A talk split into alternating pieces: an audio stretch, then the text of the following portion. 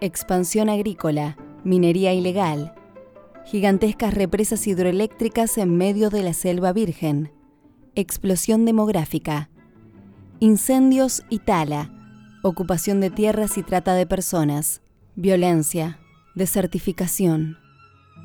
La feroz destrucción de la selva amazónica extiende su amenaza a toda la superficie de la Tierra. Lo que le pase a ella influirá de manera decisiva en el equilibrio del planeta. En esta crónica, que llevó años de viajes por Brasil y una ardua investigación, la periodista Silvina Egui revela las complejas historias de un patrimonio global en riesgo, el Amazonas. Esto es No Ficción, un podcast de libros. Gracias por acompañarnos. Recordá que podés escucharnos en SoundCloud o podés suscribirte para disfrutar de nuestros episodios con tu app favorita desde tu celular o tablet.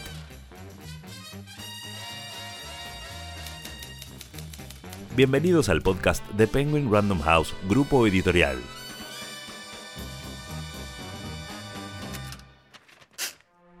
Hoy, Viaje al fin del Amazonas, un libro de Silvina Egui, publicado por Editorial Debate. En busca de lo exótico, muchos hombres hicieron expediciones al Amazonas. La cronista Silvina Egui retoma la tradición, pero para investigar la complejidad de ese territorio con un trabajo de inmersión, narración y análisis, donde la aventura cruza la tragedia que afecta a todos los habitantes del planeta de forma directa. Casi sin darnos cuenta, el llamado pulmón del mundo se ha convertido en un campo de batalla, donde indígenas, ambientalistas, agricultores, de los grandes y de los pequeños, campesinos sin tierra, buscadores de tesoros, mineras, petroleras y gobiernos viven una tensión pocas veces narrada. Lo que más me impactó del viaje, sin duda, es lo poco que se sabe de, la selva y de los conflictos sociales y de todos los problemas que se viven. Eh, teniendo en cuenta que estamos tan cerca, para, para un argentino ir a Brasil es una cuestión de vacaciones, de dos horas de avión. Y, bueno, y al entrar a la selva, encontrarme con, con toda una problemática diferente de lo que me imaginaba, eso fue sin duda lo que más me impactó. Pero es un desconocimiento que no solo implica Argentina, sino toda América Latina e incluso los mismos brasileños los pobladores de la selva, ya sean indígenas o, colonos o campesinos, se quejan mucho de que en realidad la imagen que tienen de afuera de Brasil es un país de playas, de caipirinha, ahora bueno, con el impeachment de, Dilma, o, que es un país en crecimiento con problemas, y, desconocen toda la problemática ambiental, pero también social que, que esconde la selva en esta cosa de exuberancia y, de imposibilidad de, aprenderla al ser tan grande, ¿no?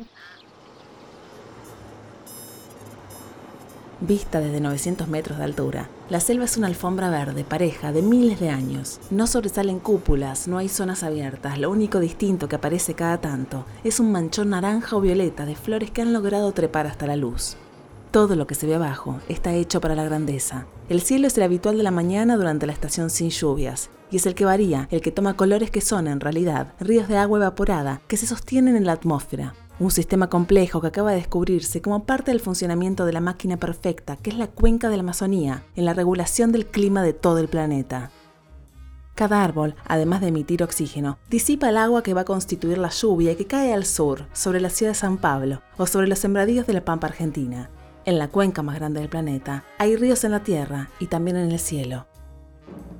Me parece que es importante hoy hablar de la, del Amazonas y de la Amazonía, incluso para, para empezar a entender que, todos estos problemas que están sucediendo en este territorio tienen que ver con cada uno de nosotros en cuanto desde, desde el clima, porque si hay sequía en Buenos Aires o, en Ecuador o en Perú, tiene que ver con lo que está pasando en la selva y también por una cuestión de, de, derechos y, de lucha. La lucha ambiental eh, siempre es como lo que, lo que se logra frente a un problema ambiental es como por una cuestión de prejuicios disminuirlo, decir, bueno, son un par de ambientalistas, es una ONG, son indígenas, pero en realidad lo que hay son siempre grandes intereses que quieren sacar riqueza sin cumplir la ley. Por eso es importante saber, porque si no sabemos lo que pasa, es difícil poder actuar o al menos eh, estar, estar, estar avisados. Esto estaba sucediendo y nosotros no hicimos nada.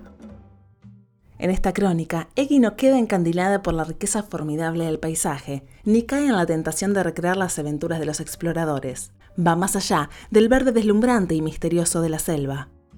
Viaja por rutas que fueron trazadas para la colonización, visita comunidades indígenas y agricultores, recorre pueblos olvidados y otros bendecidos por el nuevo oro verde, la soja. Navega por ríos que se quedaron sin peces, reconstruye el nunca concretado plan de la dictadura brasileña para la Amazonía, descubre los gauchos amazónicos y se acerca al extractivismo ilegal. En esa geografía solitaria y salvaje, indaga por las complejas historias de quienes va encontrando en su camino. El resultado es denuncia, pero más que nada advertencia. Sin importar a qué distancia estemos de la Amazonía, todo lo malo que le está ocurriendo terminará por afectar nuestras vidas. Por supuesto, hay, hay, intereses, incluso en el tema de en la selva en particular, por ejemplo, hay mucha presión desde el 2000 para que salgan proyectos de, explotación minera ¿no? en la selva. Eh, estaban cajonados, ahora empezaron otra vez a, aparecer porque hay un lobby minero que funciona en Brasilia. También hay un lobby indigenista.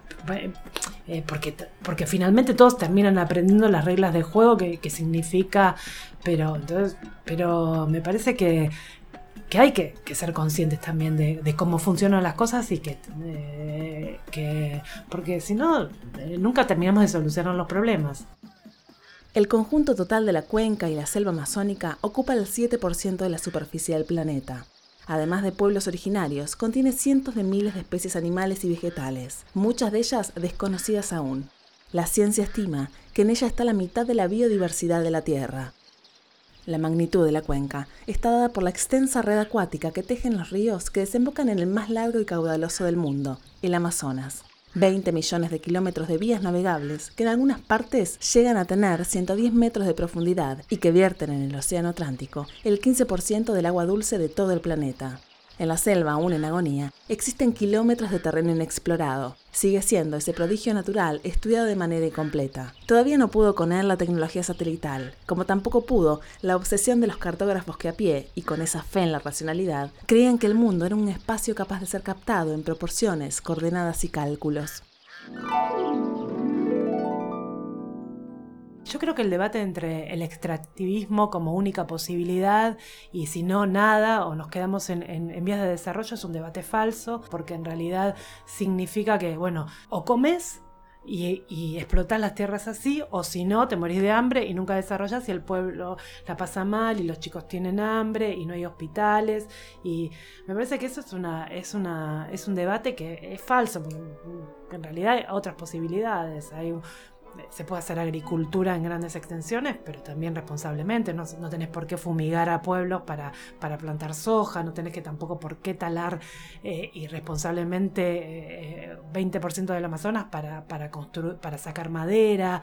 Eh, hay otras formas, hay, hay, hay muchos planteos en el libro, la periodista Silvina Egui describe cómo la selva sobrevivió a volcanes y otras desventuras climáticas durante 50 millones de años, pero que la falla está en sus anticuerpos para la acción del hombre o para su indiferencia. Los árboles amazónicos aportan a la atmósfera el equivalente a 20 millones de toneladas de agua al día, más de lo que el río Amazonas vierte diariamente en el Océano Atlántico. Repitámoslo más lentamente. Para tomar conciencia de este prodigio de la naturaleza, los árboles amazónicos aportan a la atmósfera el equivalente a 20 millones de toneladas de agua al día, más de lo que el río Amazonas vierte diariamente en el Océano Atlántico. Esto es 20 millones de toneladas de agua flotando en el aire sobre la selva. El bombeo de agua evaporada es el causante de que al este de los Andes no existan desiertos y que tampoco haya huracanes. La Amazonía entonces ya no es solo el pulmón de la Tierra. Los científicos la describen como el corazón del planeta. O sea, el futuro depende, creo que de nosotros. También depende de Brasil, del gobierno de Brasil nuevo, de lo que suceda políticamente. Brasil está pasando por un momento muy de mucha inestabilidad política, con un gobierno débil que llegó con poca que no tiene nada de apoyo y que llegó con métodos cuestionados, que son legales, pero bueno, cuestionados. Y en, en esos términos la, la, agenda ambiental queda relegada o hay mucho, hay mucho del lobby agrario que, que, está en el Senado. El ministro de Agricultura nombrado por Temer es el llamado rey de la soja, que, gran parte de la producción de soja se hace sobre territorio deforestado eh, de la selva. Entonces me parece que, el futuro de la selva depende de la Amazonía, depende un montón de que cada uno eh, pueda entender y pueda intervenir en un debate que es de todo finalmente. Silvina Egui es periodista, editora y licenciada en Relaciones Internacionales. Cursó la maestría en dicha especialidad en la Facultad Latinoamericana de Ciencias Sociales, Flaxo. Recibió el premio Rey de España en 2006 por una investigación sobre el tráfico de bebés y ganó la beca Avina por un reportaje a mujeres que habían sido víctimas de las redes de trata. Además, fue becaria en la Fundación Nuevo Periodismo Iberoamericano. Sus trabajos han sido publicados en medios de Alemania, Francia, España, Israel, Japón y Perú.